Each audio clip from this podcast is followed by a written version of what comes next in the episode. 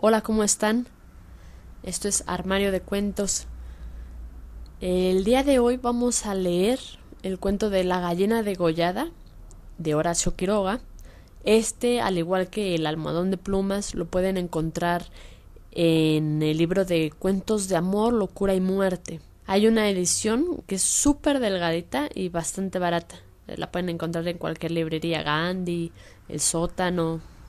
Pues bien, damos inicio la gallina degollada. Todo el día, sentados en el patio, en un banco, estaban los cuatro hijos idiotas del matrimonio Mazzini Ferraz. Tenían la lengua entre los labios, los ojos estúpidos, y volvían la cabeza con la boca abierta. El patio era de tierra, cerrado al oeste por el cerco de ladrillos. El banco quedaba paralelo a él, a cinco metros, y allí se mantenían inmóviles, fijos los ojos en los ladrillos. Como el sol se ocultaba tras el cerco, al declinar los idiotas tenían fiesta. La luz enseguecedora llamaba su atención al principio. Poco a poco sus ojos se animaban, se reían al fin estrepitosamente, congestionados por la misma hilaridad ansiosa, mirando el sol con alegría bestial, como si fuera comida. Otras veces, alineados en el banco, zumbaban horas enteras, imitando al tranvía eléctrico. Los ruidos fuertes sacudían a sí mismos su inercia y corrían entonces, mordiéndose la lengua y mugiendo, alrededor del patio. Pero casi siempre estaban apagados en un sombrío letargo de idiotismo, y pasaban todo el día sentados en su banco, con las piernas colgantes y quietas, empapando de glutinosa saliva el pantalón. El mayor tenía doce años y el menor ocho. En todo su aspecto sucio y desvalido se notaba la falta absoluta de un poco de cuidado maternal. Esos cuatro idiotas, sin embargo, habían sido un día el encanto de sus padres. A los tres meses de casados, Mazzini y Berta orientaron su estrecho amor de marido y mujer, y mujer y marido, hacia un porvenir mucho más vital, un hijo. Qué mayor dicha para dos enamorados que esa honrada consagración de su cariño, libertado ya del vil egoísmo de un mutuo amor sin fin ninguno. Y lo que es peor para el amor mismo, sin esperanzas posibles de renovación. Así lo sintieron Mazzini y Berta, y cuando el hijo llegó, a los catorce meses de matrimonio, creyeron cumplir a su felicidad. La criatura creció bella y radiante, hasta que tuvo año y medio pero en el vigésimo mes sacudieronlo una noche convulsiones terribles, y a la mañana siguiente no conocía más a sus padres. El médico lo examinó con esa atención profesional que está visiblemente buscando las causas del mal en las enfermedades de los padres. Después de algunos días, los miembros paralizados recobraron el movimiento, pero la inteligencia, el alma, aun el instinto, se habían ido del todo había quedado profundamente idiota, baboso, colgante, muerto para siempre sobre las rodillas de su madre. Hijo, mi hijo querido, sollozaba ésta sobre aquella espantosa ruina de su primogenio. El padre, desolado, acompañó al médico afuera. A usted se le puede decir. Creo que es un caso perdido. Podrá mejorar, educarse en todo lo que le permita su idiotismo, pero no más allá. Sí, sí, asentía Mazzini. Pero dígame, ¿usted cree que es herencia? Que... En cuanto a la herencia paterna, ya le dije lo que creía cuando vi a su hijo. Respecto a la madre, hay allí un pulmón que no sopla bien. No veo nada más, pero hay un soplo un poco rudo. Hágala examinar detenidamente. Con el alma destrozada de remordimiento, Mazzini redobló el amor a su hijo, el pequeño idiota que pagaba los excesos del abuelo. Tuvo asimismo que consolar, sostener sin tregua a Berta, herida en lo más profundo por aquel fracaso de su joven maternidad. Como es natural, el matrimonio puso todo su amor en la esperanza de otro hijo. Nació éste, y su salud y limpidez de risa reencendieron el porvenir extinguido. Pero a los dieciocho meses las convulsiones del primogénito se repetían, y al día siguiente el segundo hijo amanecía idiota. Esta vez los padres cayeron en honda desesperación. Luego su sangre, su amor estaban malditos. Su amor sobre todo. Veintiocho años él, veintidós ella, y toda su apasionada ternura no alcanzaba a crear un átomo de vida normal. Ya no pedían más belleza e inteligencia como en el primogénito, pero un hijo, un hijo como todos. Del nuevo desastre brotaron nuevas llamaradas del dolorido amor, un loco anhelo de redimir de una vez para siempre la santidad de su ternura. Sobrevinieron mellizos, y punto por punto repitióse el proceso de los mayores. Mas por encima de su inmensa amargura quedaba a Mazzini y Berta gran compasión por sus cuatro hijos. Hubo que arrancar del limbo de la más honda animalidad no ya de sus almas, sino el instinto mismo, abolido. No sabían deglutir, cambiar de sitio, ni aun sentarse. Aprendieron al fin a caminar, pero chocaban contra todo, por no darse cuenta de los obstáculos. Cuando los lavaban, mugían hasta inyectarse de sangre el rostro. Animábanse solo al comer, o cuando veían colores brillantes u oían truenos. Se reían entonces, echando afuera lengua y ríos de baba, radiantes de frenesí bestial. Tenían, en cambio, cierta facultad imitativa, pero no se pudo obtener nada más.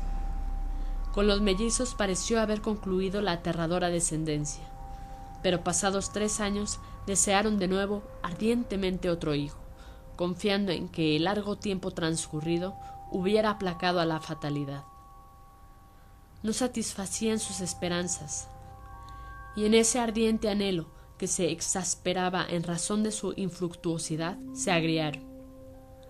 Hasta ese momento cada cual había tomado sobre sí la parte que le correspondía en la miseria de sus hijos. Pero la desesperanza de redención ante las cuatro bestias que habían nacido de ellos echó afuera esa imperiosa necesidad de culpar a los otros, que es patrimonio específico de los corazones inferiores. Iniciáronse con el cambio de pronombre, tus hijos, y como a más del insulto había la insidia, la atmósfera se cargaba. Me parece, díjole una noche Mazzini, que acababa de entrar y se lavaba las manos, que podrías tener más limpios a los muchachos. Berta continuó leyendo como si no hubiera oído. Es la primera vez, repuso el rato, que te veo inquietarte por el estado de tus hijos. Mazzini volvió un poco la cara a ella con una sonrisa forzada. De nuestros hijos, me parece. Bueno, de nuestros hijos. ¿Te gusta así? Alzó ella los ojos. Esta vez, Mazzini se expresó claramente. Creo que no vas a decir que yo tenga la culpa, ¿no? Ah, no. se sonrió Berta muy pálida. Pero yo tampoco, supongo. No faltaba más. murmuró que no faltaba más. Que si alguien tiene la culpa no soy yo. Entiéndelo bien. Eso es lo que te quería decir. Su marido la miró un momento, con brutal deseo de insultarla. Dejemos, articuló secándose por fin las manos. Como quieras. Pero si quieres decir. Berta. Como quieras. Este fue el primer choque, y le sucedieron otros, pero en las inevitables reconciliaciones sus almas se unían con doble arrebato y locura por, por otro hijo. Nació así una niña. Vivieron dos años con la angustia a flor de alma, esperando siempre otro desastre. Nada acaeció, sin embargo, y los padres pusieron en ella toda su complacencia, que la pequeña llevaba a los más extremos límites del mimo y la mala crianza. Si aún en los últimos tiempos Berta cuidaba siempre de sus hijos, al nacer Bertita olvidóse casi del todo de los otros. Su solo recuerdo la horrorizaba, como algo atroz que la hubieran obligado a cometer. A Mazzini, bien que en menor grado, pasábale lo mismo. No por eso la paz había llegado a sus almas. La menor indisposición de su hija echaba ahora afuera con el terror de perderla los recores de su descendencia podrida. Habían acumulado hoy el sobrado tiempo para que el vaso no quedara distendido, y al menor contacto el veneno se vertía afuera. Desde el primer disgusto emponzoñando, habíanse perdido el respeto. Y si hay algo a que el hombre se siente arrastrado con cruel fruición, es cuando ya se comenzó a humillar del todo a una persona. Antes se contenían por la mutua falta de éxito. Ahora que éste había llegado, cada cual, atribuyéndolo a sí mismo, sentía mayor la infamia de los cuatro engendros que el otro habíale forzado a crear. Con esos sentimientos no hubo ya para los cuatro hijos mayores afecto posible. La sirvienta los vestía, les daba de comer, los acostaba con visible brutalidad. No los lavaba casi nunca. Pasaban todo el día sentados frente al cerco, abandonados de toda remota caricia. De este modo Bertita cumplió cuatro años, y esa noche, resultado de las golosinas que era a los padres absolutamente imposible negarle, la criatura tuvo algún escalofrío y fiebre, y el temor a verla morir o quedar idiota tornó a reabrir la eterna llaga. Hacía tres horas que no hablaba, y el motivo fue, como casi siempre, los fuertes pasos de Massini. Mi Dios, ¿no puedes caminar más despacio? ¿Cuántas veces? Bueno, es que me olvido. Se acabó. No lo hago a propósito. Ella se sonrió desdeñosa. No, no te creo tanto. Ni yo jamás te hubiera creído tanto a ti, tisiquilla. ¿Qué? ¿Qué dijiste? Nada. Sí, te oí algo. Mira, no sé lo que dijiste, pero te juro que prefiero cualquier cosa a tener un padre como el que has tenido tú. Mazzini se puso pálido. Al fin, murmuró con los dientes apretados. Al fin, víbora. Has dicho lo que querías. Sí, víbora, sí. Pero yo he tenido padres sanos, ¿oyes? sanos. Mi padre no ha muerto de delirio. Yo hubiera tenido hijos como los de todo el mundo. Esos son hijos tuyos, los cuatro tuyos. Mazzini explotó a su vez. Víbora tísica. Esto es lo que te dije, lo que te quiero decir. Pregúntale, pregúntale al médico quién tiene la mayor culpa de la meningitis de tus hijos. Mi padre o tu pulmón picado. Víbora. Continuaron cada vez con mayor violencia hasta que un gemido de Bertita selló instantáneamente sus bocas. A la una de la mañana, la ligera indigestión había desaparecido. Y como pasa fatalmente con todos los matrimonios jóvenes que se han amado intensamente una vez siquiera, la reconciliación llegó, tanto más efusiva cuanto infames fueran los agravios. Amaneció un espléndido día, y mientras Berta se levantaba, escupió sangre las emociones y mala noche pasada tenían, sin duda, gran culpa. La retuvo abrazada largo rato, y ella lloró desesperadamente, pero sin que ninguno se atreviera a decir una palabra. A las diez decidieron salir, después de almorzar. Como apenas tenían tiempo, ordenaron a la sirvienta que matara a una gallina. El día radiante había arrancado a los idiotas de su banco, de modo que mientras la sirvienta degollaba en la cocina al animal, desangrándolo con parsimonia. Berta había aprendido de su madre este buen modo de conservar la frescura de la carne.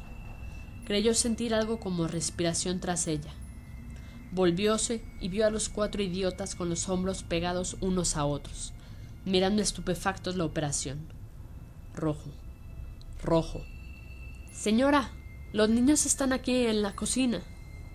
Berta llegó, no quería que jamás pisaran allí, y ni aun en esas horas de pleno perdón, olvido y felicidad reconquistada, podían evitar esa horrible visión, porque naturalmente, cuando más intensos eran los raptos de amor a su marido e hija, más irritado era su humor con los monstruos. Que salgan, María. Échelos. Échelos, le digo. Las cuatro pobres bestias, sacudidas, brutalmente empujadas, fueron a dar a su banco. Después de almorzar salieron todos. La sirvienta fue a Buenos Aires y el matrimonio a pasear por las quintas. Al bajar el sol volvieron, pero Berta quiso saludar un momento a sus vecinas de enfrente. Su hija escapóse enseguida a casa. Entretanto, los idiotas no se habían movido en todo el día de su banco. El sol había traspuesto ya el cerco. Comenzaban a hundirse, y ellos continuaban mirando los ladrillos más inertes que nunca. De pronto, algo se interpuso entre su mirada y el cerco. Su hermana, cansada de cinco horas paternales, Quería observar por su cuenta. Detenida al pie del cerco, miraba pensativa la cresta. Quería trepar. Eso no ofrecía duda. Al fin decidióse por una silla desfondada, pero aún no alcanzaba. Recurrió entonces a un cajón de querosense, y su instinto topográfico hízole colocar vertical el mueble, con lo cual triunfó. Los cuatro idiotas la miraban indiferente. Vieron cómo su hermana lograba pacientemente dominar el equilibrio, y cómo en puntas de pie apoyaba la garganta sobre la cresta del cerco. Entre sus manos tirantes vieronla mirar a todos lados, y buscar apoyo con el pie para alzarse más. Pero la mirada de los idiotas se había animado. Una misma luz insistente estaba fija en sus pupilas. No apartaban los ojos de su hermana mientras creciente sensación de gula bestial iba caminando cada línea de sus rostros. Lentamente avanzaron hacia el cerco. La pequeña, que habiendo logrado calzar el pie, iba ya a montar a horcajadas y a caerse del otro lado. Seguramente sintióse cogida de la pierna. Debajo de ella, los ocho ojos clavados en los suyos le dieron miedo. Soltame. déjame. Gritó sacudiendo la pierna, pero fue atraída. Mamá. ¡Ay, mamá! ¡Mamá! ¡Papá! lloró imperiosamente. Trató aún de sujetarse del borde, pero sintióse arrancada y cayó. Mamá. ¡Ay! Ma no pudo gritar más. Uno de ellos le apretó el cuello, apartando los bucles como si fueran plumas, y los otros la arrastraron de una sola pierna hasta la cocina, donde esa mañana se había desangrado a la gallina, bien sujeta, arrancándole la vida segundo por segundo. Mazzini, en la casa de enfrente, creyó oír la voz de su hija. Me parece que te llama, le dijo a Berta. Prestaron oído, inquietos, pero no oyeron más. Con todo, un momento después se despidieron, y mientras Berta iba a dejar su sombrero, Mazzini avanzó en el patio. Bertita. Nadie respondió. Bertita. Alzó más la voz, ya alterada. Y el silencio fue tan fúnebre para su corazón siempre aterrado, que la espalda se le heló de horrible presentimiento. Mi hija. mi hija. Corrió ya desesperado hacia el fondo, pero al pasar frente a la cocina vio en el piso un mar de sangre. Empujó violentamente la puerta entornada y lanzó un grito de horror. Berta, que ya se había lanzado corriendo a su vez al oír el angustioso llamado del padre, oyó el grito y respondió con otro. Pero al precipitarse en la cocina, Mazzini, lívido como la muerte, se interpuso conteniéndola. No entres, no entres. Berta alcanzó a ver el piso inundado de sangre. Solo pudo echar sus brazos sobre la cabeza y hundirse a lo largo de él con un ronco suspiro. Fin. ¿Qué les pareció? ¿Les gustó? ¿Sí? ¿No? Bueno, eso es todo. Espero que la pasen muy bien. Hasta la próxima.